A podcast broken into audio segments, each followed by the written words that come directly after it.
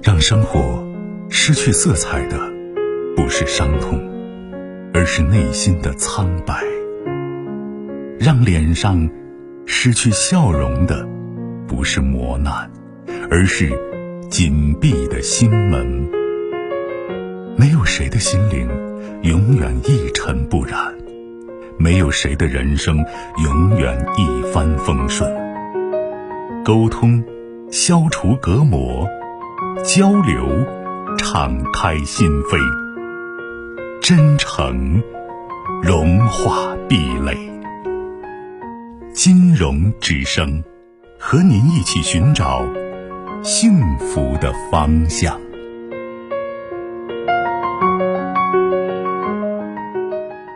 真诚相守，用心聆听。各位朋友，晚上好，我是金荣。从现在开始，直播间的三部参与热线零二九八五二六八八幺幺、零二九八五三五六六六六和零二九八五三五六零零零，在二十三点之前为各位朋友全线畅通。以下时间有请今天晚间第一位来自于三线的朋友。你好，这位朋友，晚上好。那个金荣老师你好，就是我跟你说一下，我是我们夫妻之间的问题。嗯。这个事情吧，就是说发生在半个月之前。嗯，我爱人呢，就是和我可以说我是做什么的吗？可以。我是做一个就是客房旅店生意的。嗯嗯。嗯，我爱人就和我店里的一个客人就是聊天儿就是就是在一起交谈，特别就这个频率特别高。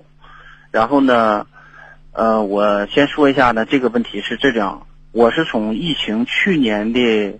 呃，九九月份就出去打了份工，因为现在生意不好，嗯，一直到今年的七月十号才下来，嗯，下来之后就是在家我们两个人，然后呢，这个客人也住了很长时间了，就是四点多钟吧，他俩就在那已经唠了挺长时间，我也没吱声，然后呢，到了七点，在吧台这地方还在唠，然后等我过来的时候，我也参与进去唠了一会儿，在这个时候呢。就是因为和客人之间这个房间的问题，就唠了几分钟，然后他俩就出去了。出去之后了呢，然后我就我就给他发个微信，我说的你上哪儿了？就是他姐姐也是在我这个二百米之内，也是做一个餐饮生意，就领他上这个餐饮饭店了。嗯。然后我就问他，我说的，呃，你干什么呢？他说我那个上我姐这儿来了。我说你就带了这个客人去的吗？他说对。他说我没跟他唠，我姐跟他聊呢，我在玩手机。我说那没事儿。然后在这个同时呢，就过了一会儿，他俩就回来了，回我这个店来了。到我这个店，这时候应该大约到八点多了。那个给我摆摆手，我在吧台坐着，就没进屋，在我这店门口继续在唠。因为现在生意不好吧，我们正常现在就是关门关灯，也就是九点左右，九点多，这时候我就把灯关了，还在聊。然后过了一阵儿呢，我把门关上了，还在聊。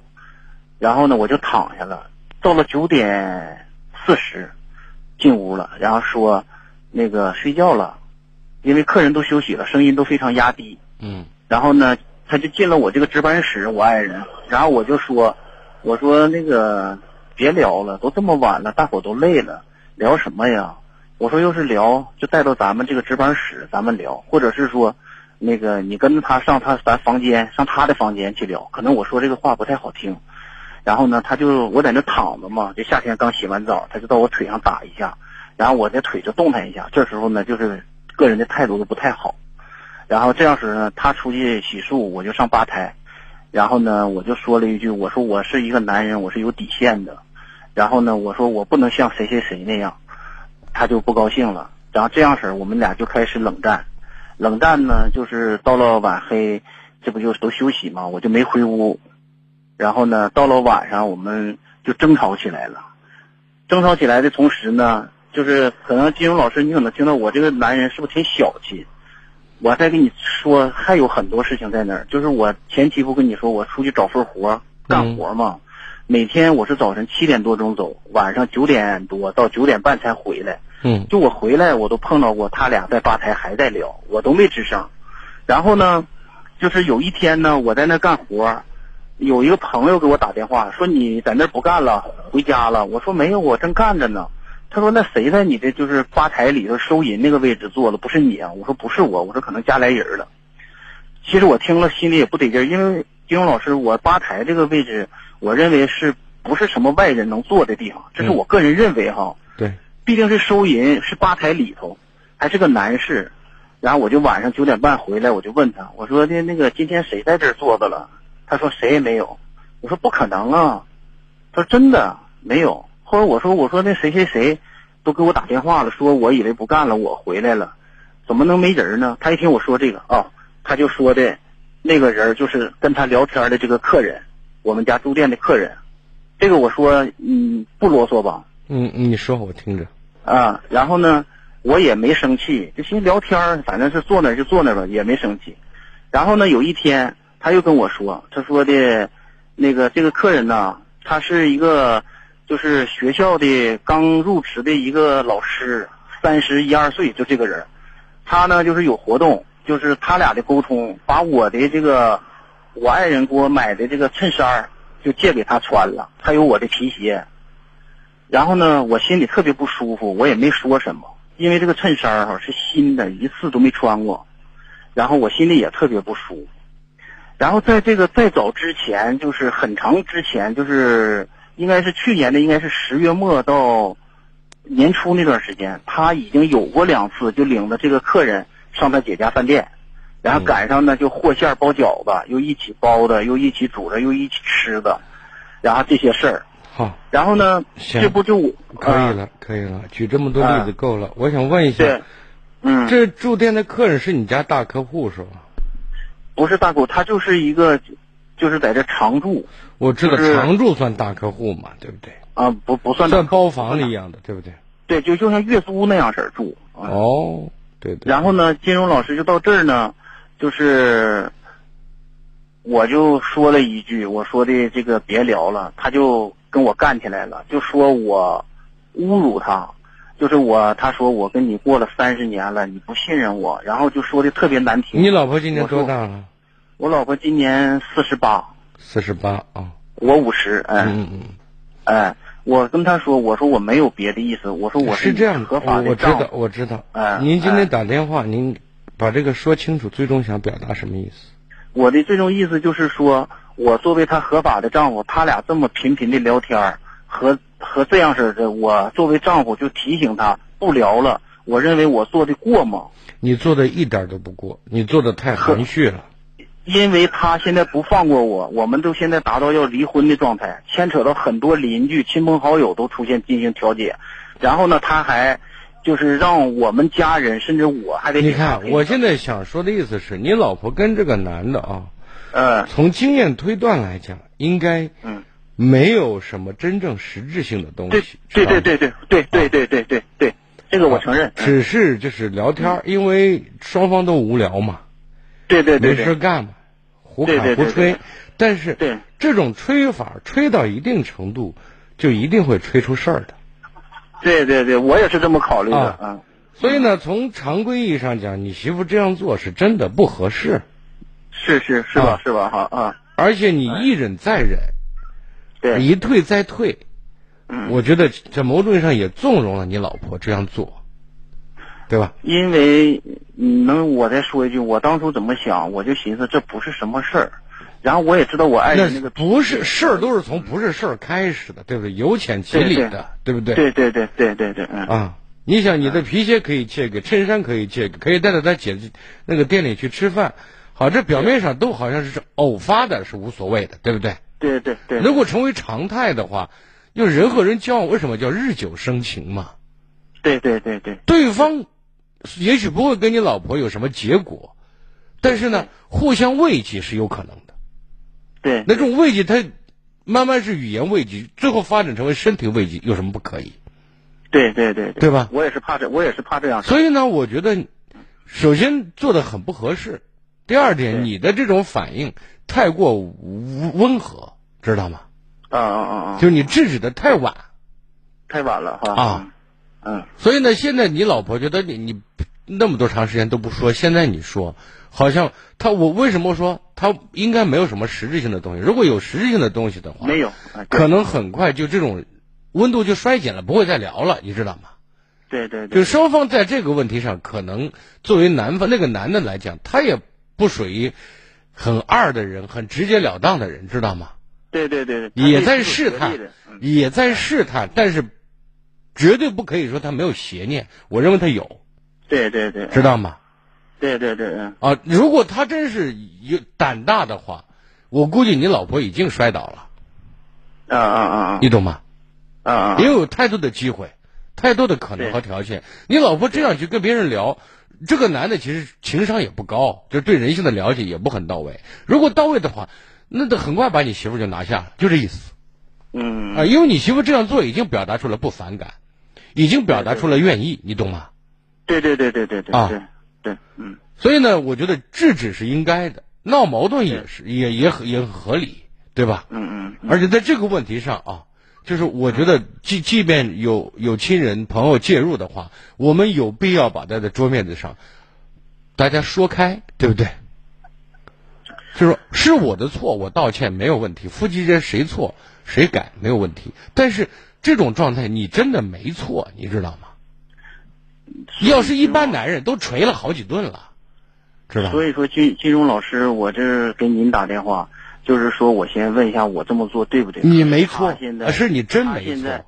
可是他现在就是不依不挠，就是哎呀，那就是说的全都是特别。你看，我现在想说的意思是，你老婆真要不依不饶，你在这方面也别太怂。嗯嗯嗯我不是说站着说话不腰疼，对吧？嗯嗯嗯因为你这次如果说你你说我错了，其实你没错，对不对？嗯嗯嗯，如果是你说你错了，那你你以后就不敢说你媳妇儿了，知道吗？是是，他做的不对，你都得忍着，嗯嗯嗯。那他更加就蹬鼻子上脸，胆大了，知道吗？那个金融老师，你就是我说完这些，还有很多，你还需要我再说？不需要，。如果都是表达类似的事情的话，就不用讲了。啊啊啊！我说的意思是，如果他现在说要离闹离婚，那就离。对金融老师有这一个问题啊，就是提离婚，他没提，我就是有点生气了。我你不要提，对不对？你现在要要做的意思是，你作为老婆就要像一个老婆的样子，跟别人没完没了地聊天，老子不忍，就这简单。对对这钱哪怕不赚呢，你你你最好的办法是啥时候告诉那小伙，你可以滚蛋了，搬走。啊，他现在已经搬走了，啊现在已经搬走了。是啊，那就完了，嗯对吧？对冷战先冷战一段时间。对对对，啊，然后呢，就是慢慢的让时间去冲淡这种感觉，然后再让这亲戚朋友说，作为女人，作为老婆，你不能跟一个男人没完没了的聊，对吧？对对对对对。即便你们真的没什么，现在没什么，不代表未来没什么，对对对而且我认为这种事嗯状态发展下去，没什么才见鬼呢，对对。对吧？嗯。所以你的反应很正常，而且我认为你反应的力度还不够。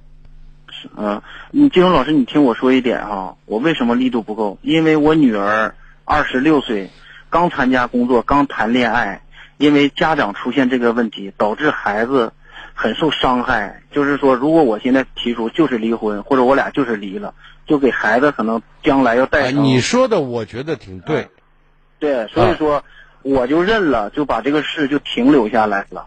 这是停留下来，就是你不要把这事再往激烈的去闹是可以的，吧？对对对对就先冷处理，好不好？对对对，该看还是要看的，该管还是要管的，对吧？现在金融老师就是这个事儿，我不能提，又是一说那就是你现在不要提这事儿，对不对？对，呃我没有让你提这事儿，对不对对？所以我觉得整个处理的，我觉得你没有错，你对这件事的反应也没有错，好吧？啊啊，可以可以，好，谢谢谢谢，好。喂，王老师啊，哎呀，你就再跟我说一次，这好视力中老年眼贴到底从哪儿买的呀？早就告诉你了，在金融之声公众号直接回复“好视力”就能买了。哎，这次记住了。哎，现在这眼睛啊是越来越模糊，这电视上的字儿啊都看不清了。咱年纪大了，眼睛可得注意啊、得早点改善。人家好视力呀、是二十二年大牌子，特管用。我现在呀，甭说看电视了，看啥都清楚的很。那我得赶紧用上。快去吧，人家双十一呀、活动挺大的，能省不少钱呢。好视力双十一火爆开启，整整三重好礼，买到就是赚到！现在搜索“金融之声”公众号，发送“好视力”下单，立享金融之声双十一专属好礼，每人都能多体验六包中老年眼贴。前一百名下单，双十一福利再翻倍，再给每人兑换十一包爆款眼罩，还有一台豪华版收音机。双十一专属三重好礼，一年就一次，赶紧到金融之声公众号发送“好视力”下单抢福利吧！继续来接听热线，喂，你好，喂，哎，您的电话，请讲。哎，金老师你好，嗯，我我现在就是摆在我眼眼前有个事儿，挺犯愁的，嗯。就是因为我的学历嘛，我是我是幼师，然后是中专毕业的，呃，嗯。当时就稀里糊涂就毕业了嘛，然后等到工作岗位的时候，然后我发现旁边身边人都在进修，然后我就赶紧我报一个本科，然后今年就拿到那个毕业证了嘛，但是嗯，就是在我现在我我就是在学校带着课，但是我只是一个临时的，嗯。然后平时我在外边儿呃培训机构也上着课呢，呃，就是工作还算可以吧，但是今年就有一个要求，就是说，呃，我们当地要把这个代课的老师就逐一给裁掉，就是因为嗯，就就有这个正式老师就这样这样过来了嘛，呃，因为这个疫情原因吧，就是我这个这个工作现在不能进行了，就是说全职这个学校的工作现在可能就是做不了了，因为我就是一个是我的学历原因吧，一个确实是呃人家不需要我了，那我想问一下，嗯你最大的优势是什么？嗯，我代课，呃，就是我我教的挺好的，因为我在培训机构里边学生源挺多的。我说过你你这教的挺好，你怎么实现教的挺好的？嗯，就是孩子们呀，就是包括我上课，呃，同事都挺认可的。就同时认可你的教教学能力是吗？对对，但是就是很硬性的一个条件，就是我的学历不可以。我知道。然后，嗯嗯，然后我我哎刚才你说你说，嗯，然后我刚才问我们，就是我就是本科毕业的这个辅导员，我问他，我说有什么办法可以补救吗？因为我现在我这个学历怎么说呀？我现在我就想就想考这个当我们当地的在编，都您是哪里都没有。我是石家庄这边儿哦，啊，然后嗯我就想想考当地在编，就是因为我进修的根本就不承认嘛。嗯所以说，呃，就根本就没有没有就没有机会去，呃，去考这个，所以我现在特别为难。然后因为疫情原因嘛，现在培训班儿就是一点都不行，嗯，所以我我我现在就是说，相当于就是很尴尬的这个对对对。对对啊对，您今天给我打然后电话的目的呢？我我真不知道我该怎么走了。刚才我问我们辅导员，我说，那我有办法，就是说，呃，可以就是跟他们一样去考这个在编嘛？他说，你这个第一学历就是中专，就是没有机会了已经。然后就包括你进修这个是你第二学历，就是说，嗯，怎么说呢？就是不是这个政策，机会我现在想说的，你啊这个辅导员，就是你有没有真正的到，比如到教育局啊，去了解过这个报考资格？嗯，就有些人他也许他说这话，我不能说他一定不负责任，知道吗？嗯嗯嗯，也许有些制度、有些规定，他并他自己都不太清楚，对不对？对，所以说，你最好自己到教育系统，就是有发文件的地方，咱落实一下，知道吗？看嗯我有没有这个机会，对吧？嗯这是对这是第一。然后你说，嗯，然后还有一个就是，我如果报考的话，就是他说我只能，因为我这个本科下来，他说我只能去考研究生，然后分。他后来后来辅导员跟我说，你也别太急，有那个在职和一个脱产这样的，然后就是说，可能那意思就是说脱产的话，可能是全日制的这样子。但是我考虑到，因为我现在有家庭有孩子了，我真不知道我该怎么哎你看啊。就这一个人，他是不是非常嗯很很好的能够领会政策，能够很好的解读政策，还是他自己更多的想的？那那说句说句难听话，就是比如说一年前哈，嗯你说咱摆摊儿能摆摊儿吗？嗯，不想啊。对不对？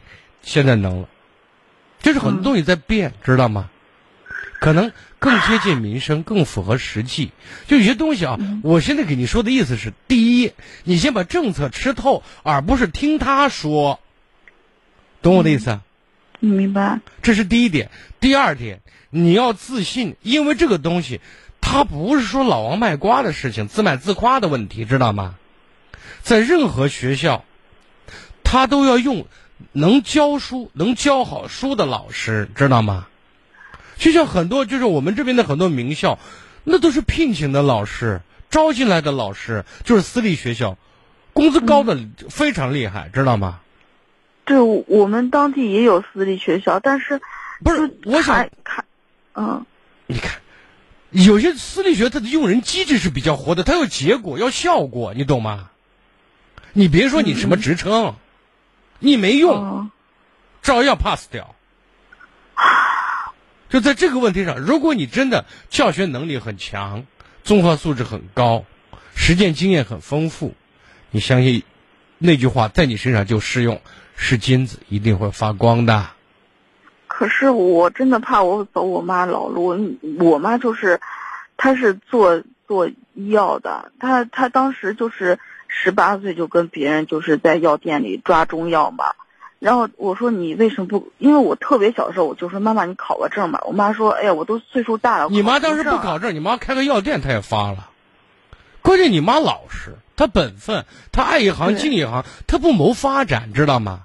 就像很多老年人说，咦，抓住这个饭碗，这是这央企，这是国企，这可是事业单位。然后呢，我我以前在节目当中说句，我说走到哪里都有饭吃，叫铁饭碗，你懂我的意思？嗯你就是你的饭碗。当你不行的时候，你到哪儿，我觉得越是往后，这种价值概念或者有用概念会体现的越发明显，知道吗？真的吗？我现在我特别迷茫，我真的就是我走一个地儿，我到一个地儿，就是就跟我之前那个同事一样，就是我到这个地儿，然后这个地儿要招上一批正式老师，我们就要被裁掉，然后换个地儿还是这样一个结果。不是，我现在想说的意思是，你的专业，如果说你带班带的都是出类拔萃的，知道吗？你你看没看过？以前我看过一个电影叫《叫我第一名》，那个那个那个老师是得了一种病叫托瑞氏症候群，他说不停的叫唤。你说这种人怎么当老师？当然那是一个国外电影啊，但是他很励志。我希望你有机会可以看一看。你要，我希望你的专业在你的领域里很闪光，很有特点。这是你走到哪里最最可以的，或者最靠得住的实力和本钱。我我真的怕我，我现在想说，你父母的年代和你的年代它不一样，你懂吗？你接受这个说法吗？是，你看，当你说这番话的时候，当你告诉我，你看，没有人一生下来就多么厉害，多么厉害，大家是慢慢的变厉害的，知道吗？是修厉害的，这是一个。另外一点呢，你看，一个年代跟一个年代不一样，大家的思想观念和认识是有很大差异的，知道吗？嗯而现在市场经济，然后大家更更人性化、更现实化，最终要一种结果，要一种成绩，而不是要要你多能吹牛，懂吗？所以你当你的专业很很棒的时候，当你为人处事很谦和的时候，我觉得你不会被遗忘的。其实你当你在今天给我打电话说这些事情的时候，我发现你对社会的了解和人性的认识还是比较单纯，你知道吗？对，要有信心，好不好？但是还是最后那句话，把该吃透的政策了解清楚，知道吗？嗯有一句话，事在人为，明白？明白。好的，再见啊，不客气啊嗯。继续来接听热线。喂，你好，久等。嗯，喂，你好，呃，是金金融老师。哎，我金融，你好。嗯、我想咨询一下我的婚姻。嗯啊、我我老公是个船员，然后我姓聂，就是因为他，嗯、经常不在家，然后第一年我们结婚了，然后到第一年的时候，然后没有什么问题，但是最后就是到第二年的时候，我怀孕了，怀孕了回家，然后，呃，他爸妈本来是给他哥带带孩子，然后最后本来商量着就是他爸给我，他爸在那边人家娃大了给人家接送，然后最后他让他妈回来，嗯回来到时候我生的时候陪我，但是最后他俩都同时回来了，然后最后就导致反正家里就矛盾比较多。就是你公公婆婆一起回来给你看孩子，带你。对，带带着带着哥哥家的孩子，哦，但是本身没什么，然后他就他们就可能负负担比较重吧，然后说的话不好听，然后在家里跟亲戚朋友说说我是害人的，然后怎么反正就是说的特别的难听，然后我反正当时可能怀孕吧，我的那个什么心态不是特别好，然后我我就比较生气。然后我就我我反正反正我就比较生气，然后我就说了，我说嗯就嫌他们说这些话了，当然当然可能说的话有有有些过，但是但是我我我也是上过大学毕业毕业的，我也没说特别骂人的骂人的一些话，嗯然后我现在之前的话，我老公回来以后，然后还好。去年的话，就是本来他回来我也不知道是咋样，然后他回来，因为我我爷爷我爷爷跟我奶车祸去世了，完了心心情不好，然后我就我就没见他，他又上船去了。这现在我们结婚都快五年了，然后他回来，他今今年回来就坚持要跟我离婚，然后我是不想离，现在就反正矛盾挺深的。我也不知道怎么怎么调解。首先，我觉得在整个过程当中，可能你做的有不对的地方要多一些，知道吗？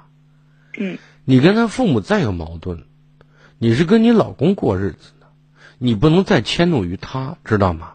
他回来你不见，你这个说法是啥意思嘛？就是，即便是爷爷奶奶不在了，那么他也是你，对于你来讲非常重要的一个依靠，你丈夫啊，你怎么可能不见他呢？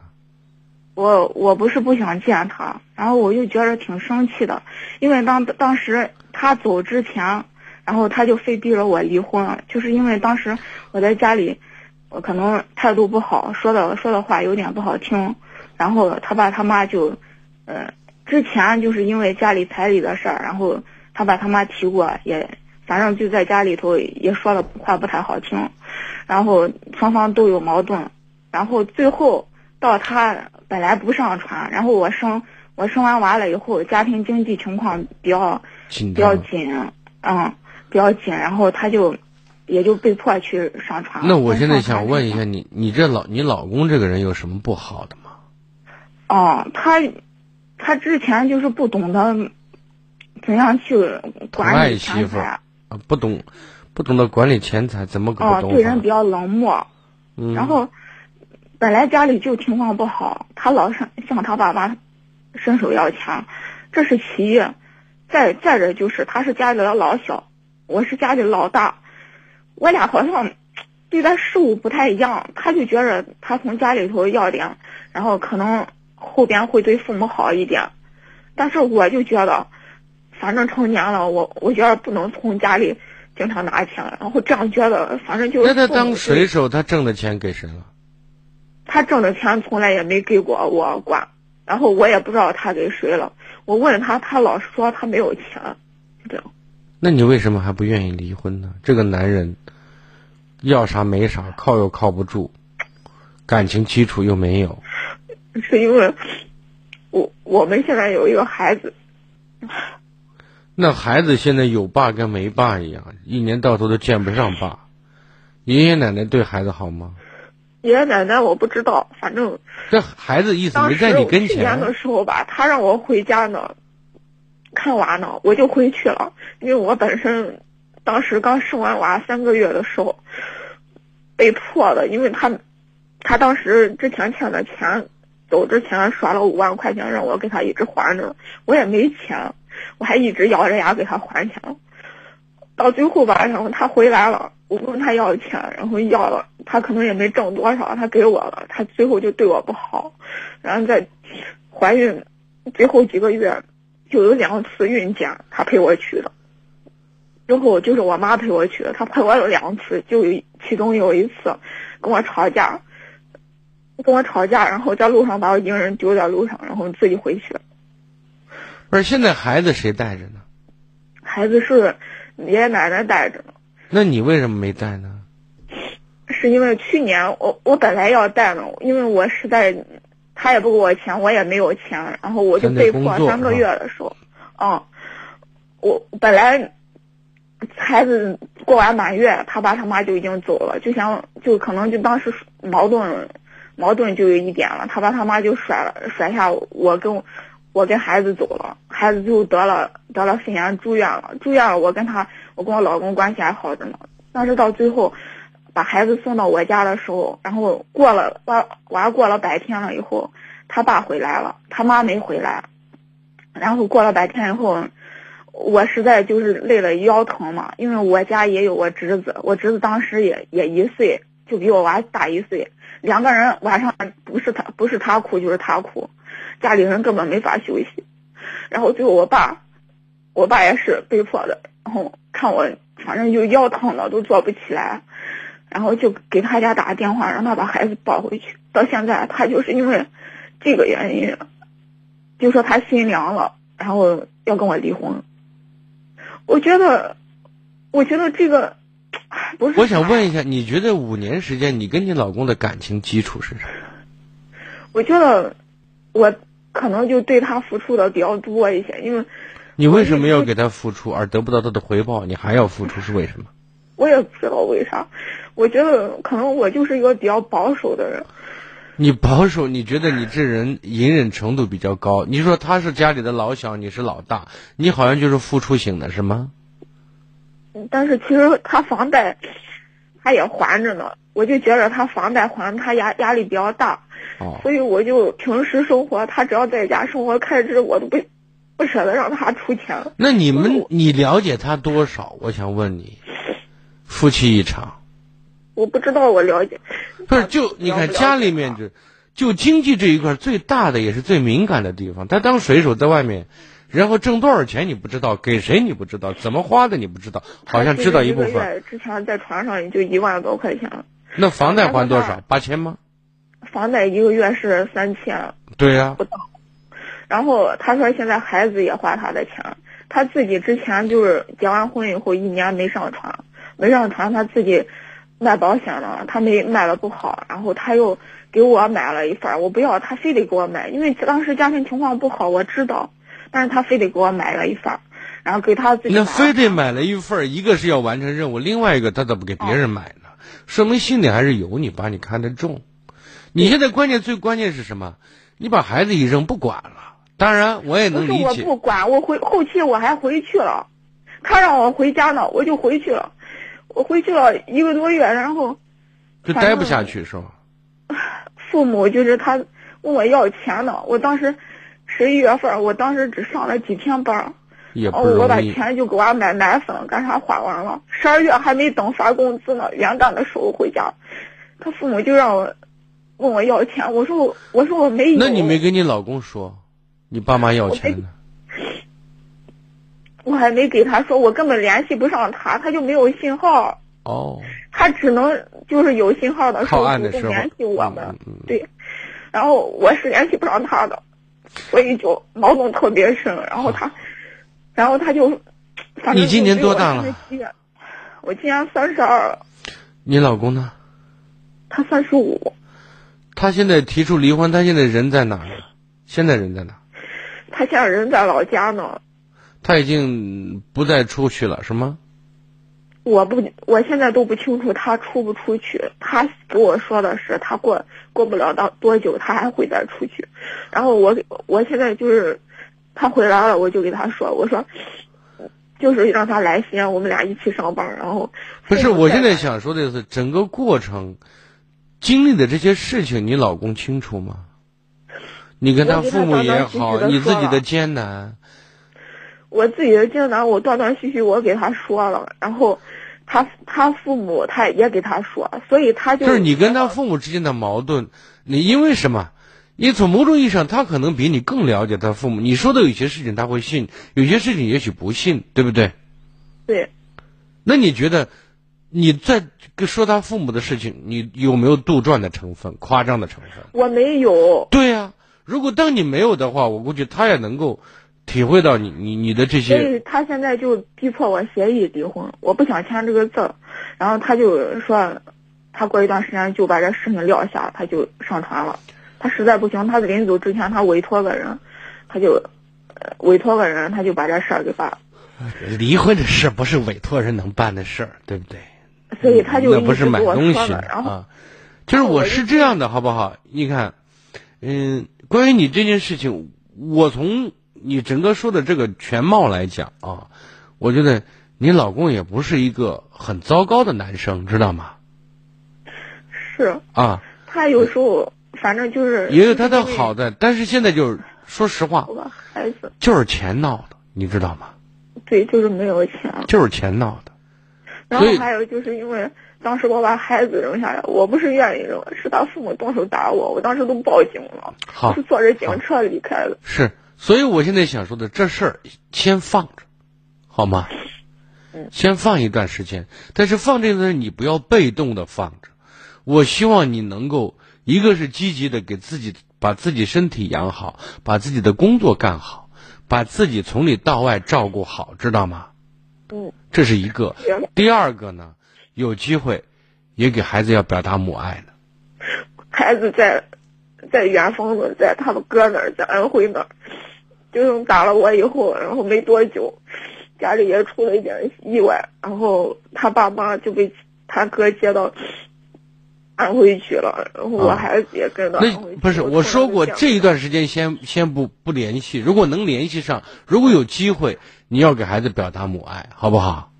哦，就可以了，照顾好自己，现在是首当其冲的，好吗？好这事先放一下，好吗？啊，嗯，好，再见，保重。啊。好接听下一位，喂，你好，久等。金荣老师，嗯嗯啊，你好，我是你兰州的朋友。哦，你好，啊，啊，你好，我就是这个儿子离婚的这个事情呀，我就痛苦的走不出来，我自己难受的一天实在不行了。然后我上次问你的时候，你说是因为他们两个也没有什么，就是就是合不来，媳妇比较强势，然后儿子就从来平时也不怎么好，但是他提出来离婚的时候，他就他就非常坚决，非常坚决。然后那个媳妇嘛谁非常坚决？就我儿子，就是你媳妇提出离婚，还是儿子提出离是？儿子提出来的，然后很坚决，那离了没有啊？没有没有是这样的，是那个媳妇不给不离嘛，不离嘛，不离，然后那个啥，他们也不吵，他就他就说等着呢，等着呢，他就分居，他不在家里住，儿子啊嗯，那儿子现在跟一个人住着呢？一个人住着呢，一个人住，结婚多少年了？七年，七年，这七年他们过的个孩子其实都很痛苦，是吗？嗯，也谈不上痛苦，就是反正就是那样吵吵闹闹的。他反正也也对他不好，他两个谁谁对谁都不好，就是那样的。那不好还不算痛苦啊？哦，两个孩子，还生了两个孩子，结果、嗯。结果今今年就就是年前的时候，去年年底嘛，现在说就是就提出来这个事了，然后现在就是一直儿子就是嗯就是不在家住，在外面住，在外面就他就就意思就说分居嘛，他说到一定时间就那个啥了。起诉离婚，啊，就起诉分居十年不起诉离婚，他也是夫妻，不是分居两年了就什么自动离婚，没这一说，有没有这一说啊？没有这一说。我嗯我那个啥，我也不懂，反正我就想着，不是，我现在想说，你儿子如果坚决离婚的话，现在啊你们的意见呢？我们的意见当然两个孩子呀，就就就听你这么多节目，再说再说媳妇人家也表示怎么都给他都说好要为了孩子啊。那现在俩孩子谁在带？他们原来一直我在他们跟前，我在他，我给你前两天我给你打过电话，他们现在不是在外地嘛？然后我我在跟前呢，我在跟前呢，我跟他们你在两个孩子跟前，还是在你儿子媳妇跟前？儿子媳妇我们在一起住着呢，住着呢。后来后来那个什么，最后就是现在的以后，他们就一家里人都说是让我别去了，让我就是别去了。我现在想说的意思是，啊现在儿子媳妇还在外地，孩子也跟他们在外地，是吗？对对，在外他们就在那生活了，哦就是在那。那现在你儿子搬出去住了，是你俩孩子跟他妈着呢，还是你跟你媳妇带着俩孩子？没有没有，我现在在兰州，我没去，家里人说让我别去，让他们两个困难，让他们两个克服去，这样子是不是能那个啥一点？因为我在那的话，儿子一天不去就回就走了。那你去，你回来之后，你儿子是不是去那儿呢？去了去了，那去了，那就慢慢磨合呗。他还是不他还是不回家那家。才去了，那不回家，他总是到那儿去呢嘛他。晚上不在那儿睡嘛，是吧？对对对，他就是不睡觉，他进去这个时间。不睡觉是有个过程，先能进，一步一步来嘛，对不对？我那我自己我自己走不出来，自己想起来这个事就那么揪心的，我哎你儿子的事你不揪心的才见怪呢。啊，对不对那你说我应该怎么做？你应该想的是这件事情，你当奶奶的也好，当妈的也好，你把该使的劲都使了，该想的法子都想了，啊，剩下的事情就顺其自然了顺其自然了。啊。不管是什么样的情况下，啊孩子是咱亲生的，对不对？咱该管要管，该帮要帮，对不对？那啊但是婚姻结婚过日子这事儿不是您说了算的嘛？对对对，对不对？你的意见啊表达的已经很清楚了，这超出你能力之外了，你啊，掌控不了。所以呢，不要过分操心。当然，我说你别操心，做不到，那你要操心，那你就慢慢操着。但是你要同时安慰自己，我没办法。那你我就是人说天要下雨，娘要嫁人，就随他去吧。咱把该尽的心尽到了。嗯啊，金老师，嗯再就是那个你媳妇，她每次都是给我说有些事情给我说，哎呀，我说跟你说，你就没事教教你媳妇怎么把老公的心暖回来嘛。该认错认错，该当孙子当孙子。就是我说现在都觉得人家媳妇都做到了，最后都是我儿子的错了，我那你儿子他疗伤也有个过程嘛？也许呢，你看到的只是一个面嘛，另外几个面你不一定能看到嘛，对不对？好吧，好吧，啊所以说这啊不在你能力范围之内，你可以安慰自己，我尽心就可以。什么样的结果，作为当妈的，作为奶奶的，咱都接受，咱都尽力还是去帮，好吧？嗯，我主要看着儿媳妇昨天又发的又又得病了嘛，我就心里着急你。该安慰安慰吧，好吧？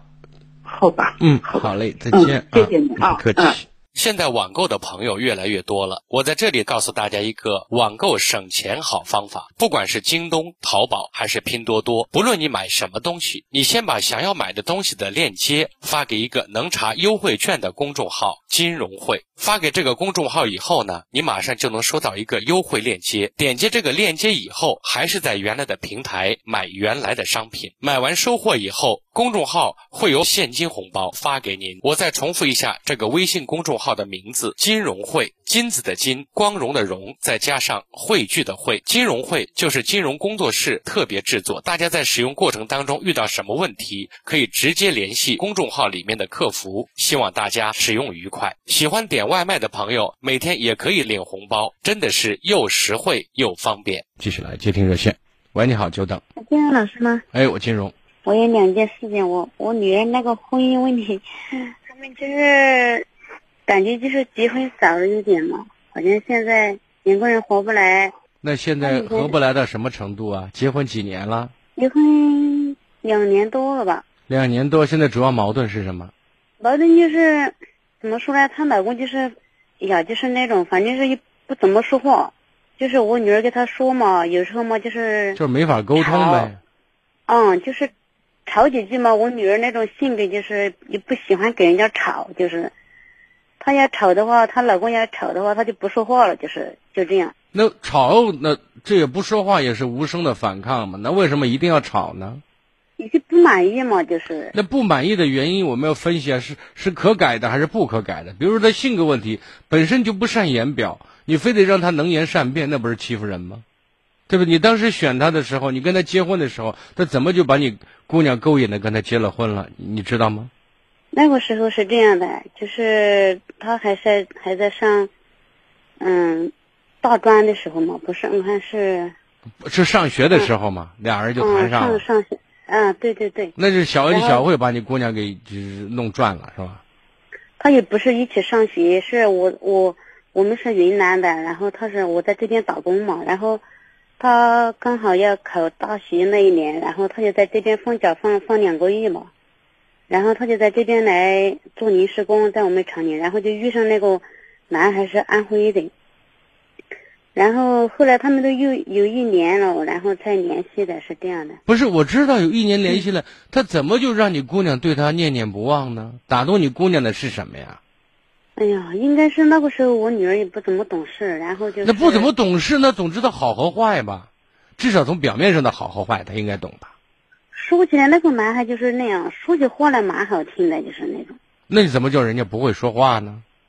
说起话来蛮好听的，做起做起事来都不一样。啊，那做起事来不像，怎么个不一样？差劲到什么程度啊？哎呀，反正我我也我就不太说得清楚，就是你说不清楚，让你姑娘打电话给我。因为反正现在小孩也有了，就是现在就是两个人，今年不是过年的时候不是那个疫情特别厉害吧？然后后来本来是这样的哈，他是一七年正月结婚的，正月初六结婚的，然后到六月份就生小孩嘛。本来我们是两个父母不同意的，我女儿刚开始你说这些不是正确的废话，没有意义嘛？已经结婚，孩子生了，我们再说不同意有意思吗？不是不是，刚开始就不同意的。那刚开始不同意，不是失败了吗？孩子还是结婚生孩子了吗？你们不同意的，你你们反对的原因是什么？反正就是说太远了，就是不了解。好，那太远了，不了解了。那你姑娘现在就跟人家已经结婚了，也生孩子了。现在我们就说暴露出来的问题是什么？暴露出来就是现在，嗯，她生了小孩嘛，前年就是一七年生的小孩嘛，就是然后那一年带小孩，一八年在。一八年、一七年生小孩，然后到去年才打工的，在杭州上了八年班，然后他孩子是吃母奶嘛，然后就在杭州上上了半年班，然后去年他根本不想回去过年了，他就说在已经出来了嘛，他就说有他婆婆带小孩嘛，他就在杭州上班，她老公就怕她出轨嘛，非然让她回去，然后嘛，她又辞工又回去了。回去过了年的时候嘛，不是那个疫情特别厉害嘛，然后都没有到这里来玩，我们也没回家去年，没来玩，然后就在家里好像就待的太久了，就那种意思。他们一家人呢是倒台。那也就是说，在这个问题上，你姑娘其实也不想尽为母之责，把孩子给婆婆一扔，自己就窜了。不是认，她婆婆，她婆婆喜欢带。她婆婆喜欢带，问题是婆婆替代不了妈的位置啊。对不对？人家还叫她，人家还叫她上班，有啥办法呀？你看，那她老公也希望她上，她老公不是怕怕在杭州让她出轨吗？把她往回叫呢吗？意思是这样的，就是刚开始他就是希望他出来打工嘛，然后出来了嘛，就怕他出轨又嫁回去。对啊。我女儿的什么保险都买好了，在杭州，她工资还可以嘛。那咱咱不说这个了。其实我们生了孩子，我觉得当妈的、当爸的应该在孩子身边，这是对孩子的成长有利。第二点呢，年轻人长期分开不在一起，的确出现问题的几率和可能就会增加。对呀，所以我就是考虑这个问题，我说到底是对还是不对，我就什么是对还是不对呀？就是说两个人，他我跟你说嘛，我还没说完，就是我因为你说的很多话没用，我现在就想知道，现在你主要的问题就是你女婿暴露出来的，你女儿不能容忍的问题是什么？我问你，你说什么？说什么？问题就是从过年过年这个疫情就产生矛盾，就是什么矛盾嘛？就是过年的时候，我女儿不是在家带小孩嘛，然后他们一家人都打牌，然后那个疫情特别厉害，我女儿就说，嗯，人家都不让出门，她说他们他大伯家不是开了一个那个麻将麻将店嘛，然后他们天天到他他大伯家去打牌，我女儿就她是谁？包括她老公吗？她老公还有她婆婆，还有她姐、她姐夫。啊，嗯，然后就为这事儿闹矛盾是吗？啊，对，其实也没闹，就是心里面有那种就是产生矛盾嘛，就是啊。我女儿根本她就不闹，根本她就跟他们不闹，就是不那现在还有她老公，他看不惯的有什么？看不惯的就是打牌，回来就是打麻，就是就是就是打游戏。就是。做爸爸、做丈夫都很不称职，好像没这个家、没孩子、媳妇儿一样，我行我素，不负责任是吗？说不负责任嘛，他有就是好像去年也没赚到什么钱，就是说他给他姐夫去包包活干，然后还亏了亏了十万，然后那个车子买成二十一万，然后那个车子还抵押了十万。那是不管是有心也好，无心也好，最终是不负责任，没有去管这母母子两个人是真的吗？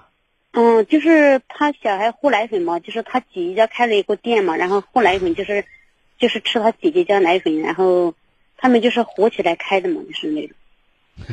是这样的一直就在他们家啊吃。我你看，我我给你时间了，但是你老说的说不到点子上，因为有些问题如果再问的更细一点，你更回答不了。我们俩的交流是在浪费时间。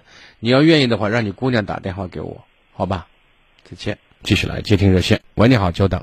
哎，你好，就是嗯因为孩子现在处于十四岁半吧，也就十四五岁叛逆期。嗯现在在小学时候学习一直都很不错，就是考试的话，五大名校就差那么一点。上初中的话也考了一个，就是除了五大名校，二二类初中也挺不错，初一成绩也是非常不错，非常乖的一个孩子。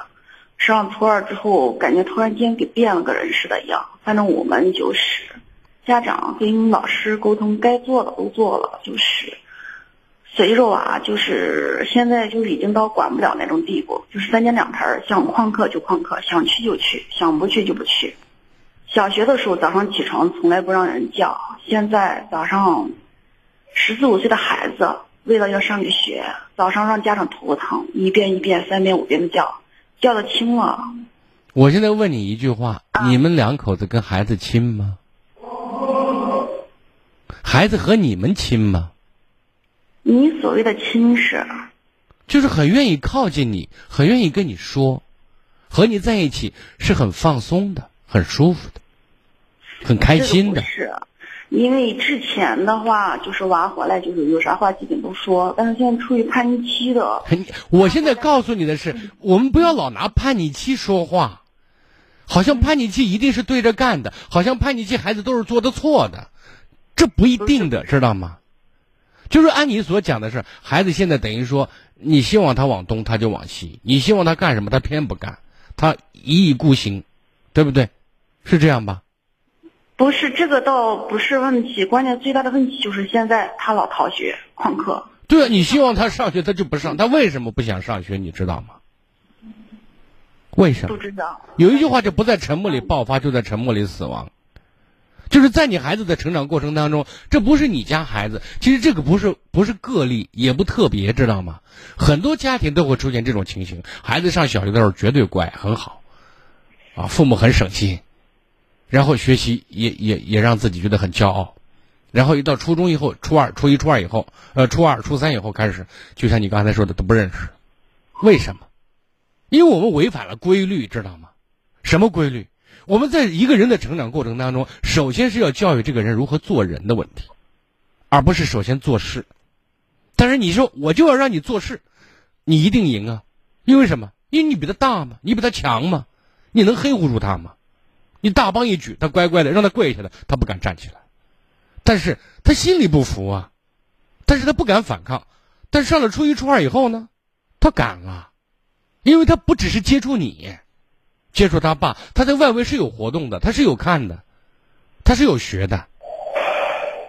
最后一天，他一拍桌子，我就不弄，你傻了，你发现你弄不住他了。就是我们在这个问题上，没跟孩子之间，为什么我刚才问你，孩子和你亲吗？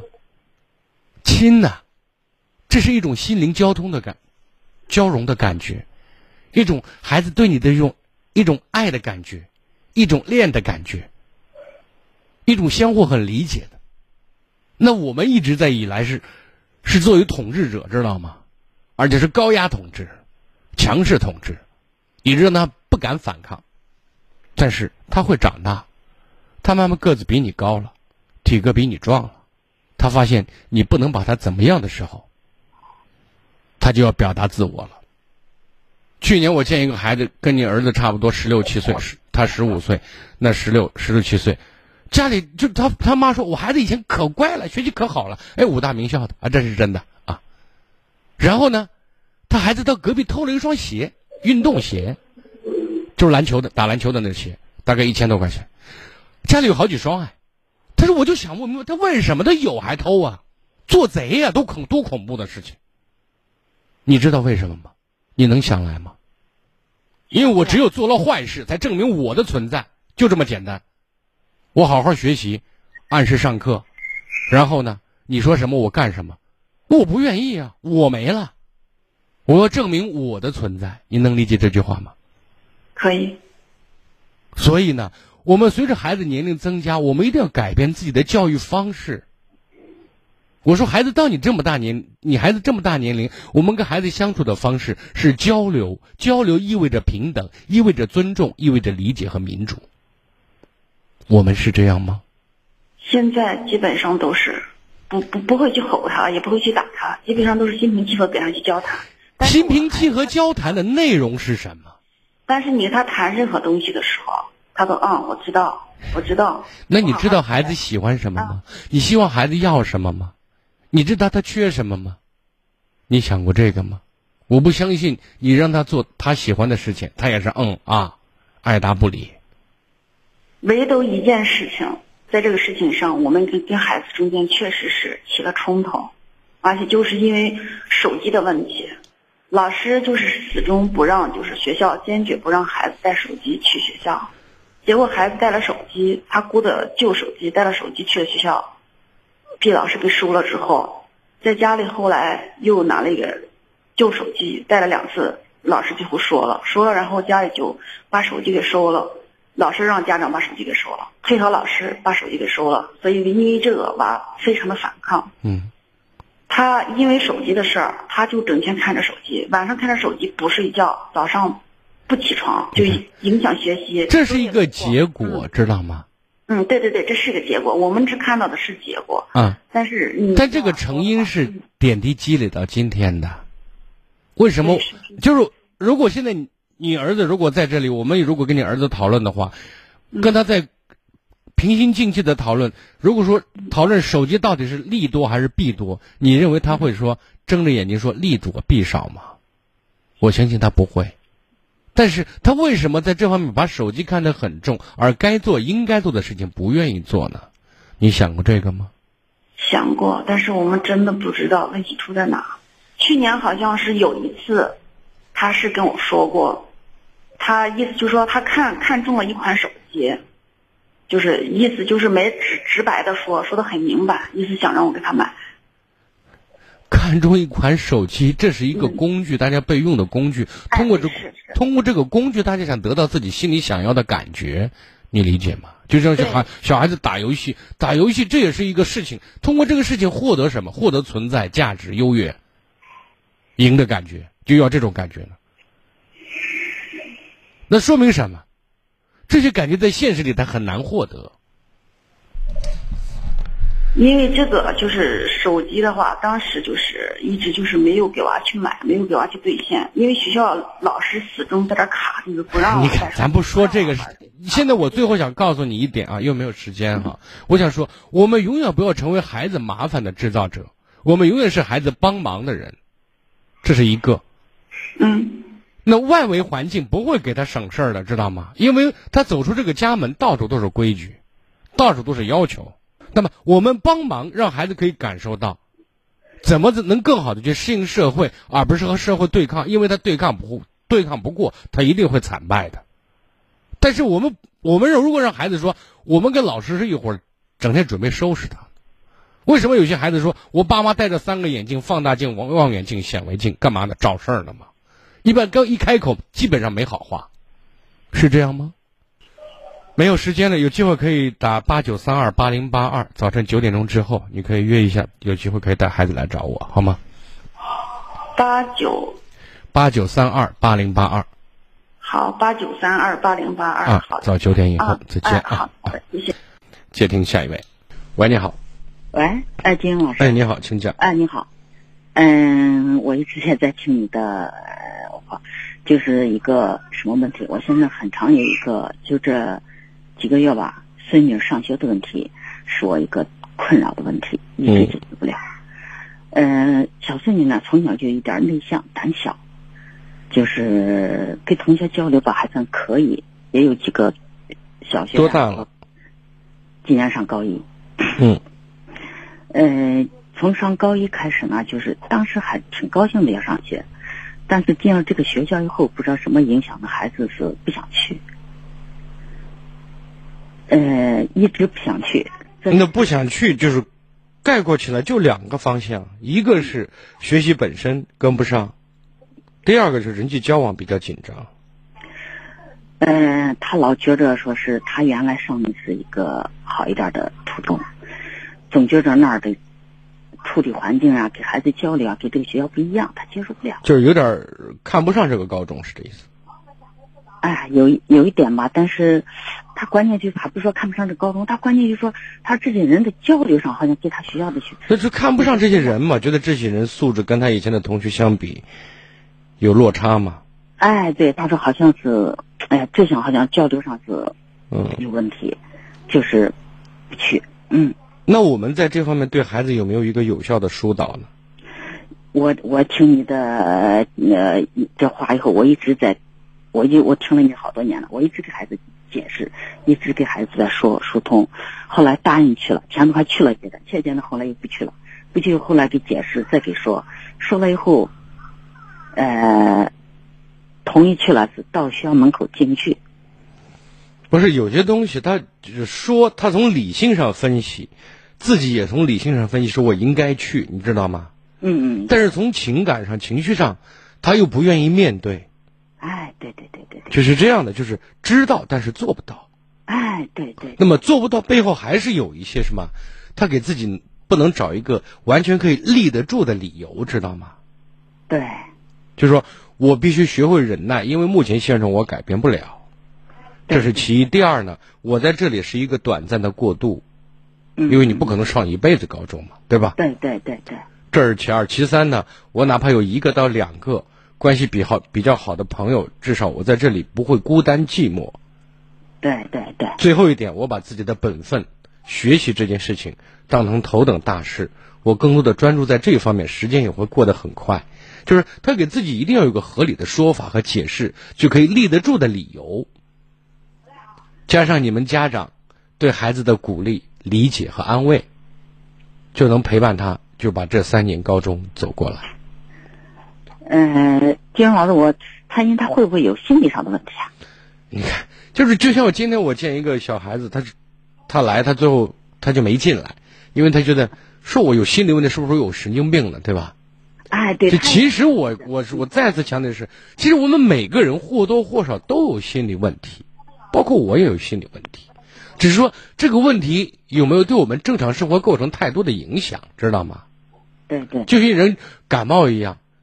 有些人不吃药扛两天就过去，有人不吃药扛就扛不过去，对不对？对对对，都属于正常，不要把它当成一定要提升到一个高度，好像这是一个见不得人的事儿、丢人的事儿。其实我们每个人都有自己脆弱的点，知道吗？对对。所以呢，就是对这个心理问题，就是我说人人都有心理问题，嗯，只是对生活的影响大小，影响小了，自己就慢慢就。调理过来了，对吧？影响大了，找一个就是专业的人士，去跟自己去引导，去把原因找到，把解读方式去找到，给自己一个合理的说法和支点。嗯嗯，是这样的。啊，你说孩子有心理问题，我相信是有的，但是这也不是什么大不了的事儿。对，孩子现在需要什么？需要精神支撑，需要合理的立得住的理由，能理解我的意思？我理解啊，就是这样的啊，就是我们作为家长这一块儿，先要接纳孩子的情绪，能理解孩子这些东西，不要说你你你你光给他讲道理，知道吗？对，哇，你高中生了，你去不去学校，你像啥？你那有啥呢？有啥大不了的，对不对？你怕什么呀？对不对？你担心什么呀？就是我们想着你应该这样，但是我们说人人不一样，就有些女孩子她害怕毛毛虫，她见了毛毛虫跟失魂落魄，那跟丢了魂儿一样，你很你理解不了吧？但是他就这样嘛，对不对？哎，所以每个人都有他自己可以说他的软肋。对对对对对。我们不要觉得奇怪、不可以、不可理解，然后更多的也许有指责、埋怨，或者还有嘲讽，对吧？嗯，我一直听你的，我一直在给孩子在解释。我说，你一个环境环境在改变，你接受不了，你继续上学去了，你不是有啥去，你慢慢就可以接受了，是吧？啊，不是环境里面它有内容的，知道吗？嗯，对对。他把重点放在哪里？如果他把重点放在这个学校，你看这是孩子都是啥嘛，对不对？老师说话都是啥嘛，对不对？更多的放大这些不足点。对对，他就是放大这个啊，然后呢，他就就会逃离，因为你想想，就是别人对你的态度是你对别人的一面镜子。对，如果你对别人比较怠慢、爱搭不理的，那反过来别人可能成倍的就还给你了。对，是这样的，就让自己的生存环境就是压力越来越大了，然后最后只剩下逃跑了嘛。嗯嗯，好不好？啊，这次说不通，我还说叫我说通个电话叫他给你有啥，人家现在还急忙。没事，你你把回放明天让他听一听，让他有什么想不开可以打电话给我，好吗？嗯，好吧。好嘞，谢谢你，好，再见。接听下一位，喂，你好。你好，老师，晚上好。不客气。我想问一下，就是我家里的，我和我媳妇之间的闹矛盾闹成厉害，我想咨询你一下。嗯。我媳妇不是在外面前两年在外面打工，打工然后在外面认识了有人，有人然后今年想去外面，然后家里家里也不让去，我一直要不让家里他，他家里当一下没让去，然后一直闹闹闹闹有一个多月，然后好了，好了挺然后又又其他事又闹又闹，又又不好。又不好，然后隔段时间好了，隔段时间。那我想问一下，你老婆她爱你吗？哎呀，她怎么说呢？说说爱呢，然后有有一点吧。那你觉得你值得爱吗？怎么说呢？换个角，别怎么说呢？你觉得你是个好男人吗？我好，哎，也不不算怎么好，对她对她没有没有什么不好。那你老婆跟你的感情，你的意思还行？还差不多吧。那差不多，她还出去找人呢。他就在外面，在外面，然后打工打了两年。不是，那打工，那首先你看，他如果跟你感情深，他就不会做对不起你的事情。嗯。他跟你感情不深，别人勾引才会上套的嘛，这是一个。另外一点，你把年轻的一个媳妇扔出去两年，你怎么放心得下？那如果你能赚钱，他负责在家貌美如花的话，那他也不用不会出去了嘛，对不对？你光说不让他出去，你怕危险，问题是。就像刚才前面那几个女士一样，都是把男人放出去干活赚钱了，然后要个钱跟跟抽男人的筋一样。你说这女人跟你咋混呢？嗯，对，对不对？为什么我说你算不算一个好丈夫？你说也算是吧，说的底气都不足。就是。所以呢，我们现在说希望我们的老婆、我们的女人更顾家、更善良，对不对？对我们更好。我们得先反问自己，什么样的男人？才配拥有那样的老婆，对吧？嗯，你自己都没做好，然后说，哎，你要乖乖的，你要听话，你不准乱跑啊？凭什么呀？它不是一个家具，摆哪儿放哪儿，对不对？啊，所以你做好你自己。他现在闹闹是什么？那就是心里不甘心、不舒坦嘛，对不对？那我们尽可能的把自己为父为夫之责，我们尽到，知道吗？然后呢，人也不可能一天没事儿，对吧？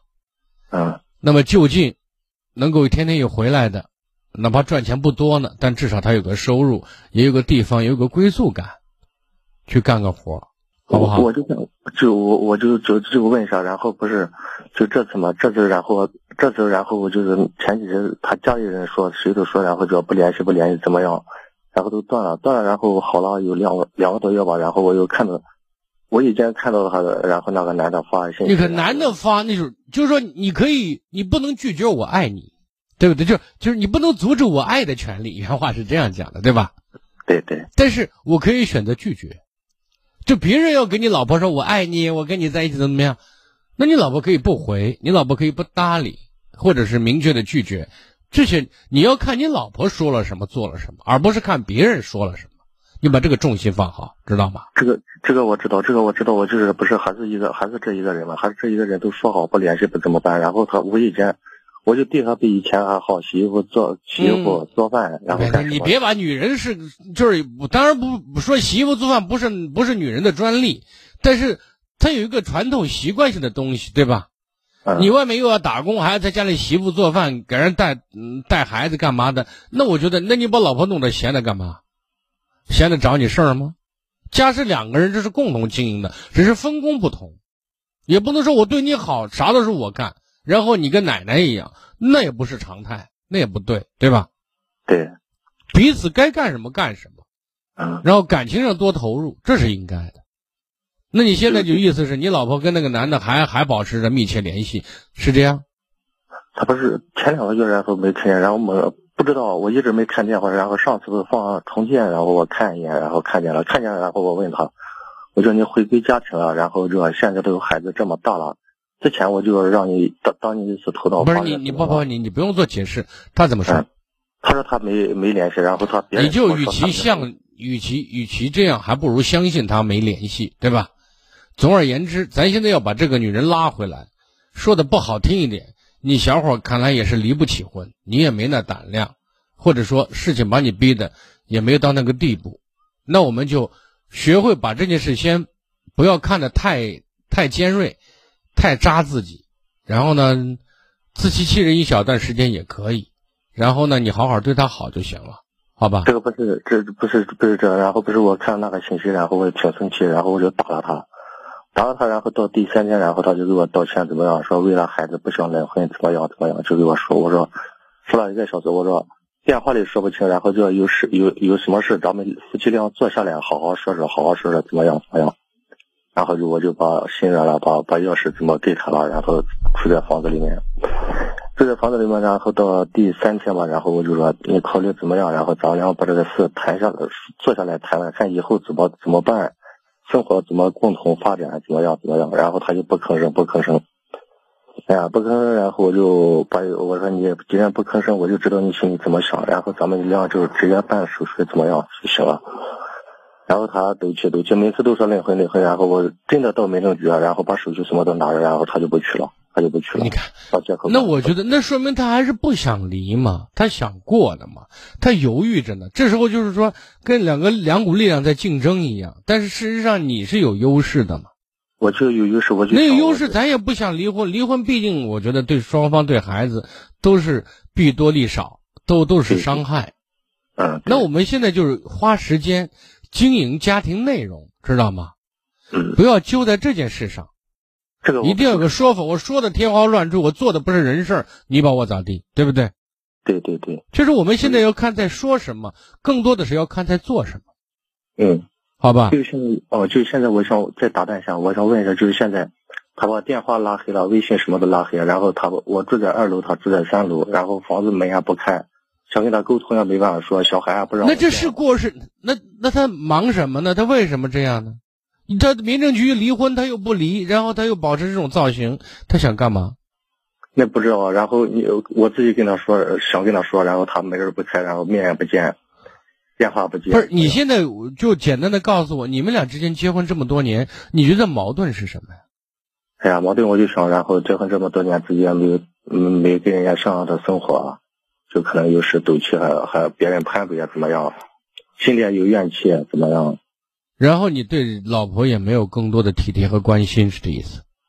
体贴关心，然后体贴关心，然后就说没有多大本事，然后买衣服，然后他花吃什么我都不管，就说你没多大本事吃穿，然后就要不不怎么说你，然后就有时间做那个。就是对你在他虚荣心的满足上是有距离的，不满意。